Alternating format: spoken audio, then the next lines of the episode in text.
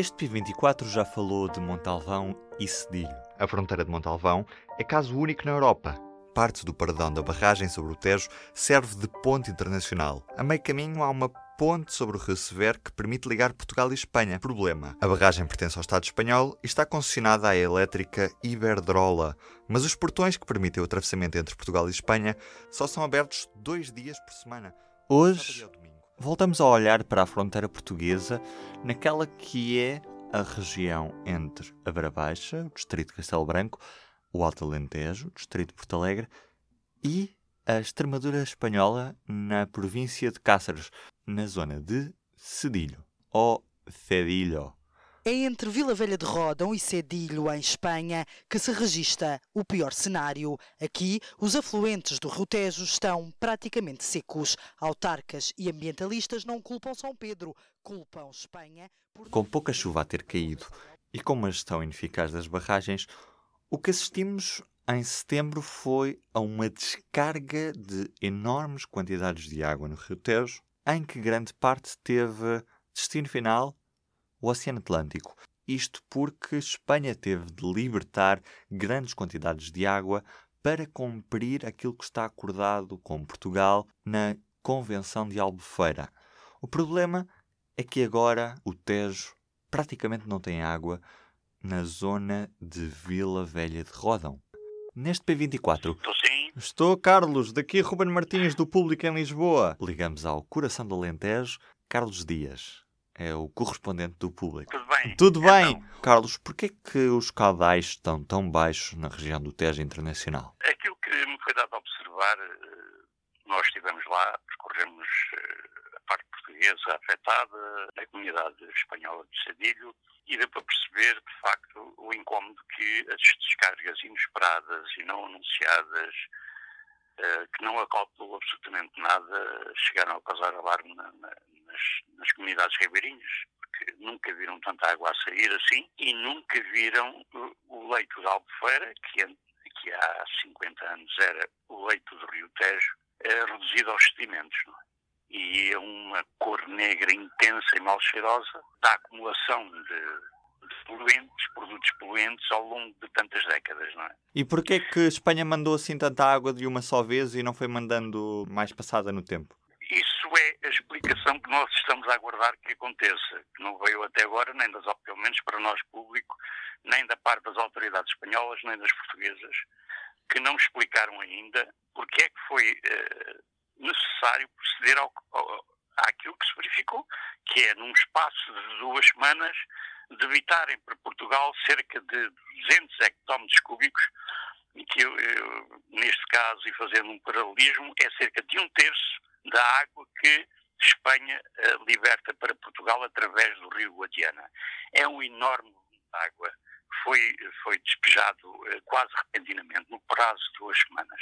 Isso causou problemas a, a, a jusante nas, na, nas populações que, enfim, que ladeiam o Rio Tejo. Não aproveitou ninguém e chegou ao mar sem qualquer proveito, quando se sabe que a água é cada vez mais necessária uh, para um conjunto de necessidades, sobretudo manter o caudal ecológico, do rio, neste caso do Rio Tejo, que agora não, não pode ser assegurado porque não há água. Não há água e a barragem de, de Cedilho está vazia, a barragem de Alcântara, que fica montante de Cedilho, tem água segundo eles, suficiente para fornecer à população de Cáceres, para o consumo humano, e esta realidade, como dizem as pessoas, desgraçada, que não, que não abona absolutamente em nada aquilo que são uh, os direitos das populações ribeirinhas, destruídos o turismo que tinham, destruídos uh, a possibilidade de poderem pescar e poderem consumir peixe que era uma prática que eles têm, quem vive junto ao rio, não é?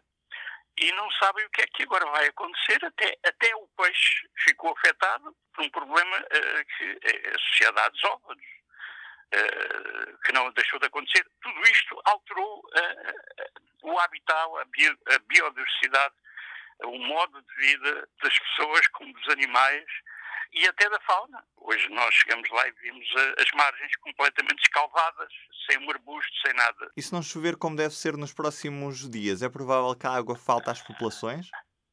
É, não faltará água para beber às populações, porque isso, da parte espanhola, eles asseguraram isso, mantendo a reserva uh, cerca de mil, 1.600 hectómetros cúbicos, salvo erro, é à volta disso. Água que eles consideram que será suficiente para assegurar, para assegurar uh, o abastecimento da população de caças. Agora, no caso português, em Montalvão não há problemas, que é a população mais próxima da, da barragem. Não me parece que haja problemas com o abastecimento de água. A questão está, uh, uh, sobretudo, uh, não é para a componente agrícola, porque o Rio Tejo em território português tem, tem afluentes que, de certa maneira, podem alimentar o rio, mas é sobretudo naquilo que é, as, são as questões ambientais que ficam realmente fica um problema complicado de superar e a manter-se, isso sim, se não chover o suficiente, não se sabe como é que se vai ter o rio Tejo a correr, não é? Não se compreende que o, maior rio da, da Península, um dos maiores rios da Península Ibérica, esteja seco. É mau para, enfim, para os vizinhos espanhóis, é mau para Portugal, porque houve um erro crasso na gestão volume de água que existia na bacia do Tejo em território espanhol. Já agora, quem é que faz essa gestão? É o próprio Estado espanhol ou é a Iberdrola? Essa é a questão que se coloca.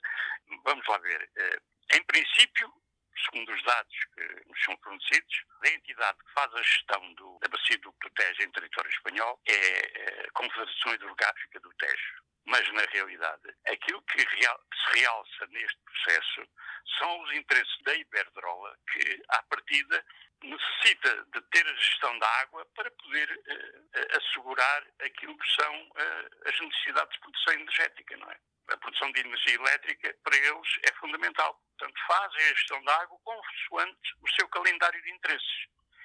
Ora, isto vem, vem é contrário àquilo que são os interesses de, das comunidades, e neste caso de Portugal, não é? Porque sistematicamente está a ser afetado por este tipo de, de procedimentos de, do outro lado de Espanha.